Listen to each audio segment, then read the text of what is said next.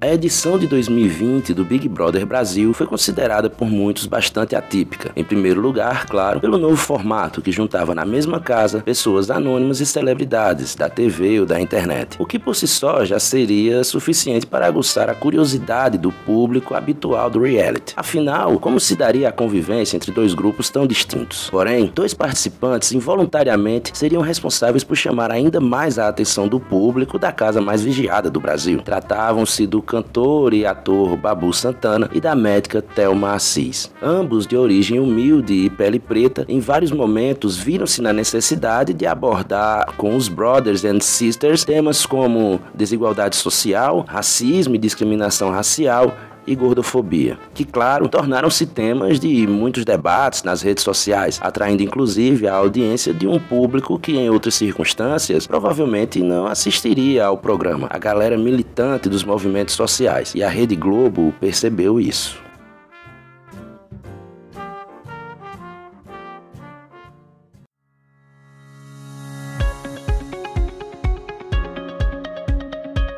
Saudações, habitantes da Podosfera. Eu sou Aranduí Santana e este é o primeiro episódio do Café Passado, um podcast quinzenal dedicado à análise de temas do cotidiano, sempre através de conceitos históricos, filosóficos e literários, de forma bem simples e descontraída. E vamos lá para o episódio de hoje que está muito bom.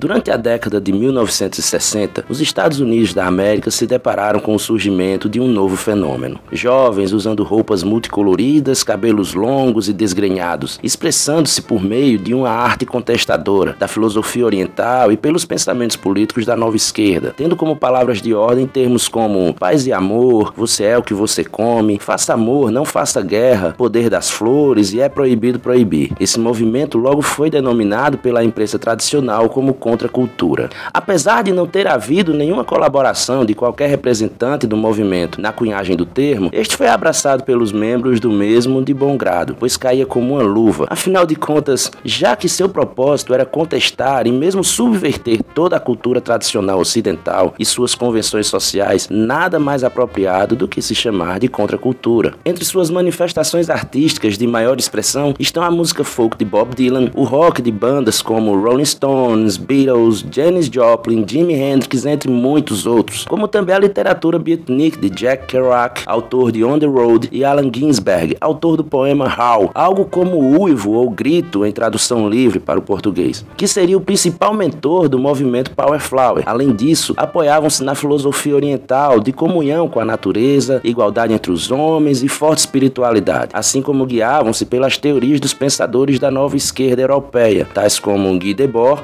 e Herbert Marcuse. Vindos majoritariamente das classes médias, esses jovens questionavam a estrutura social conservadora e acomodada de seus países, dominados por uma tecnocracia e desenvolvimentismo científico. Melhor dizendo, na crença de que estava na ciência todas as respostas e crenças de que a humanidade precisava, sem a existência de espaço para o levantamento de outras questões. Protestavam também pela incerteza de seu futuro, ditado por uma suposta liberdade democrática, mas que igualava todos em uma massa homogênea de produtores e consumidores vorazes de tudo aquilo que o mercado produzia, e de reprodutores das normas impostas pelos governos, principalmente de forma implícita através das produções midiáticas e pelo mercado. O movimento de contracultura pode ser dividido em dois aspectos principais, embora não possa ser compreendido apenas pelos mesmos. No aspecto comportamental, temos como maior expressão o movimento hippie, com suas roupas coloridas, seu slogan de paz e amor, a pregação do amor livre e do uso de drogas alucinógenas e psicoativas como portais para a percepção verdadeira, tendo como sua manifestação de maior relevância o Festival de Woodstock,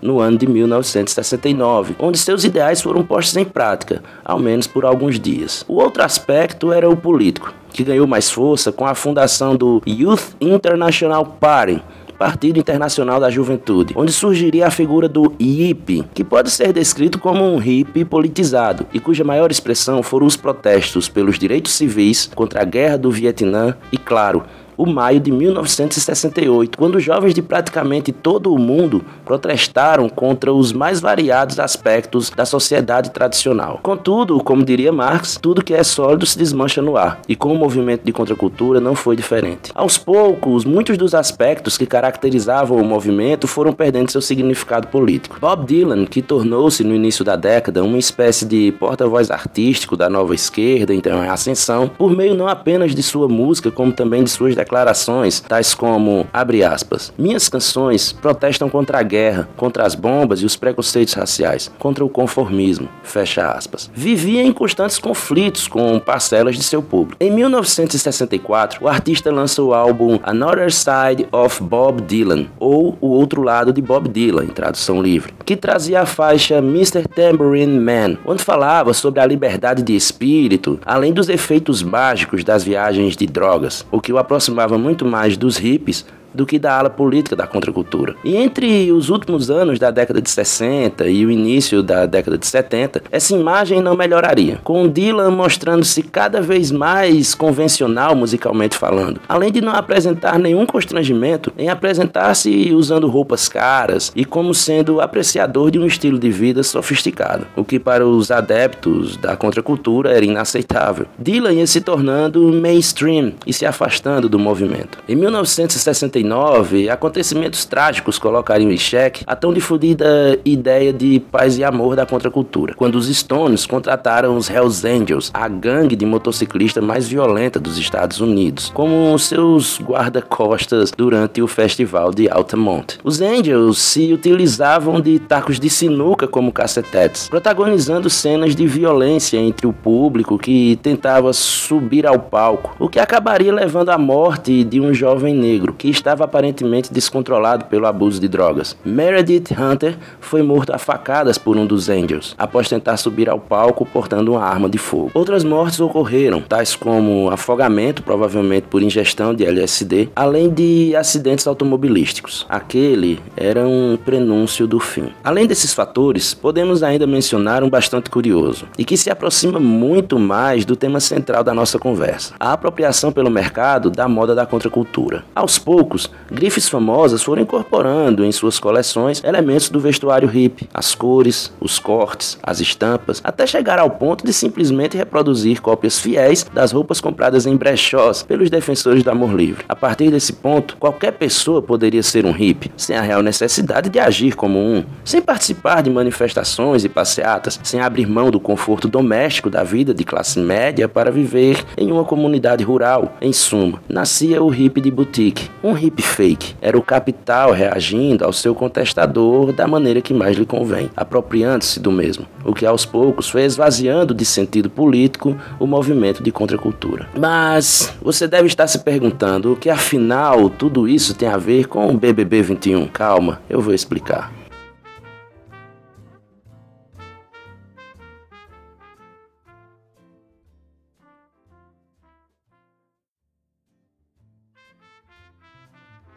Após o grande sucesso da edição de 2020 do BBB, muito disso devido à atuação de Babu Santana e Thelma Assis através de seus discursos militantes contra vários preconceitos que foram expressos na casa, o que gerou um aumento na audiência, a direção do programa acreditou ter encontrado a fórmula mágica do sucesso. Bastava que houvesse alguém militando por alguma bandeira na casa e estaria garantido um alto índice de ibope. Plano traçado, era hora de botar em prática. Entre os novos participantes do programa estariam presentes nomes conhecidos por de alguma forma compor a militância de alguma causa, seja do movimento negro, como o poeta Lucas Penteado e supostamente o comediante Nego Di, do movimento LGBTQIA+, como a psicóloga Lumena e o doutorando em economia Gilberto, do movimento feminista, esse representado pela rapper Carol Conká e a influencer Camila de Lucas, e o rapper Projota, que até agora não sei que movimento representa exatamente. A questão é que na hora de aplicar o remédio, a direção do programa exagerou na dose,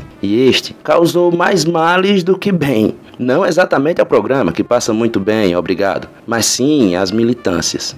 Se por um lado, na edição anterior do BBB, os discursos naturais e involuntários de Babu e Telma fizeram reacender a chama de pautas que estavam, de certa forma, estagnadas no debate público, principalmente nas redes sociais, por outro lado, a militância constante de Lumena, desde os primeiros dias na casa, assim como sua forma autoritária de expressar suas ideias, a tentativa dos participantes identitários de estabelecerem-se como sendo não representantes de determinadas bandeiras, mas sim como sendo a própria causa que afirmavam defender, como nos vários momentos em que Lucas Penteado foi silenciado a cada vez que tentou levantar algum assunto, sendo inclusive acusado de estar ali para se fazer um zumbi dos palmares para o público, situação para a qual Lumena não estaria disposta a bancar sua dandara. Fizeram com que o público fosse a cada momento tomando distância das militâncias e militantes, chegando ao ponto de se criar o verbo lumenar,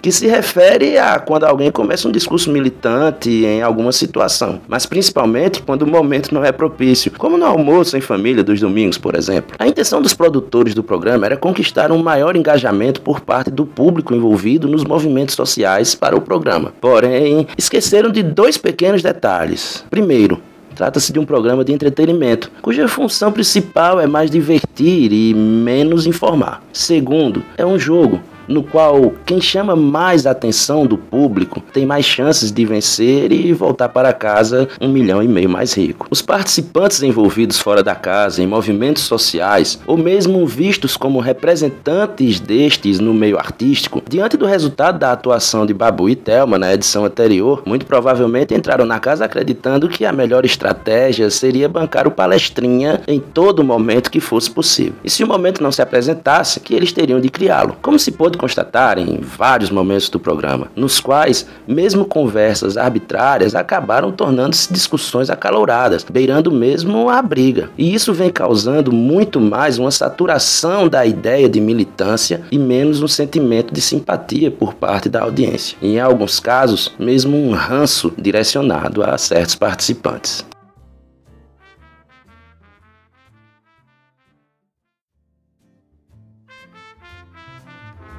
Uma emissora de TV não é muito diferente de qualquer outra empresa. Sua função principal é a obtenção e maximização do lucro, que é garantida através da venda de espaços publicitários. É, os reclames do Plim Plim de que tanto fala o Faustão são os comerciais que são veiculados durante os intervalos dos seus programas favoritos. Quanto mais audiência tem um programa, mais caro o espaço publicitário. E o mais caro é o assim chamado horário nobre, aquele entre as 20 e as 0 horas da noite, no qual são exibidos os noticiários, novelas, filmes filmes, partidas de futebol e, claro, reality shows. Porém, para o pensador francês do século XX, Guy Debord, que foi inclusive uma das grandes influências da contracultura dos anos 60, essa não é a única função dos meios de comunicação baseados na imagem. Em seu livro A Sociedade do Espetáculo, Debord lança a teoria de que as mídias imagéticas, à sua época o cinema, a TV, as revistas e propagandas, mas aqui acrescentemos as redes sociais e plataformas de streaming, têm a função de condicionar condicionar o comportamento social através da difusão dos valores e comportamentos considerados aceitáveis pelo sistema político e econômico. Para Debord, a mídia ou o espetáculo, como ele chama, acaba substituindo a realidade em certa medida, uma vez que os indivíduos tendem a adotar comportamentos e ideias colhidos nas produções midiáticas. Pelo menos em algum momento da sua vida, você se viu comprando algum produto que queria muito, usou durante algum tempo e depois o largou em algum lugar após comprar um novo e diferente produto que teria o mesmo destino. Talvez, ou muito provavelmente, você não tenha se dado conta, mas esse comportamento foi influenciado pela mídia. Lembro de que em minha época de infância e adolescência, dois produtos foram verdadeiras febres entre as meninas. O tamanco da Carla Pérez, que a meu ver devia ser bem desconfortável, afinal não passava de um pedaço de madeira com uma correia de couro, e a pulseira da Jade, que geralmente era comprada no camelô. Entre os meninos havia o penteado do do Mal Mal de Malhação e todos os produtos da marca Bad Boy, que agora me foge à memória a referência midiática. Mas tudo isso era uma tentativa de ser aquele personagem, ou ao menos de parecer com ele. Não precisávamos daqueles objetos, mas os queríamos, pois a TV nos dizia que seríamos mais bonitos ou descolados ao possuí-los e, consequentemente, felizes. Era nossa forma de fazer parte do todo, ser igual, de reproduzir os valores do sistema, principalmente o do consumo. A estratégia de lançar vários militantes em um uma mesma casa para conviver por três meses, adotada pela direção do BBB, foi uma busca pelo aumento da audiência, uma busca por atrair o público engajado nas causas que os participantes, em tese, deveriam representar. Para com isso, aumentar o público consumidor dos produtos propagandeados pela emissora, proporcionando uma diversidade entre os consumidores desses produtos e, consequentemente, diminuir os muitos ataques que sofrem justamente por essa parcela da sociedade, ou seja, uma capitalização da militância. De forma semelhante ao que ocorreu com a contracultura da década de 60, quando grandes marcas passaram a reproduzir seus elementos de contestação, contribuindo assim para o esvaziamento do sentido real dos movimentos, ao jogarem em uma mesma casa vários militantes de causas diferentes, buscando cada um atrair atenção individual para si, a produção do BBB acabou por, de certa forma, saturar o público com relação tanto às pautas que são levantadas por diferentes movimentos sociais, quanto à própria figura do militante, que vem sendo comparada aos comportamentos de alguns participantes da atração, o que contribui bastante para o esvaziamento político real de determinadas causas e movimentos, ao mesmo tempo em que uma empresa da indústria do entretenimento obtém e maximiza seus lucros.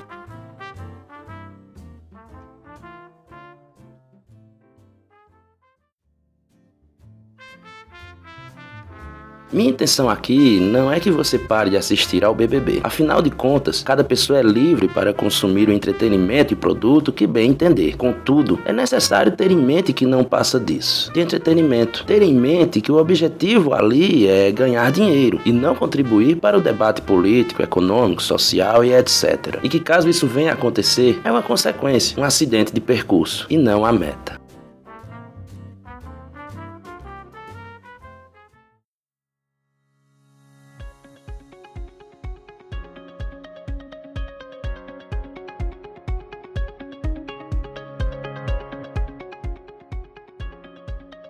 Aqui farei algumas indicações de materiais para quem quiser compreender melhor sobre o tema deste nosso episódio. O primeiro livro é O que é Contracultura, da coleção Primeiros Passos, escrito pelo Carlos Alberto Mercedes Pereira, que trata bastante sobre a questão da contracultura em si. O livro pequenininho, pouquíssimas páginas, deve estar disponível inclusive no formato PDF, talvez até de forma gratuita e vale muito a pena. O segundo livro é o 1968, Eles Só Queriam Mudar o Mundo, da Regina Zappa e Ernesto Soto, que fala sobre as muitas revoltas, os muitos movimentos de contestação que ocorreram ao redor do mundo no ano de 1968, inclusive aqui no Brasil, e aborda também algumas das manifestações culturais daquele ano. O terceiro livro é o do Guy Debord, A Sociedade do Espetáculo, onde o pensador francês do século XX discorre desenvolve sua teoria sobre o funcionamento social através da mídia imagética. E por último, mas não menos importante o filme Game Shelter, que documenta o show dos Rolling Stones no festival de Altamonte, onde ocorreram aqueles episódios trágicos de violência. Bem, pessoal, esse foi o episódio de hoje, nosso primeiro episódio. Espero que tenham gostado. Deixem seus comentários, críticas, perguntas e sugestões. Compartilhem e indiquem aos amigos e familiares este podcast, caso achem merecido. Um grande abraço a todos e até o próximo episódio. Valeu!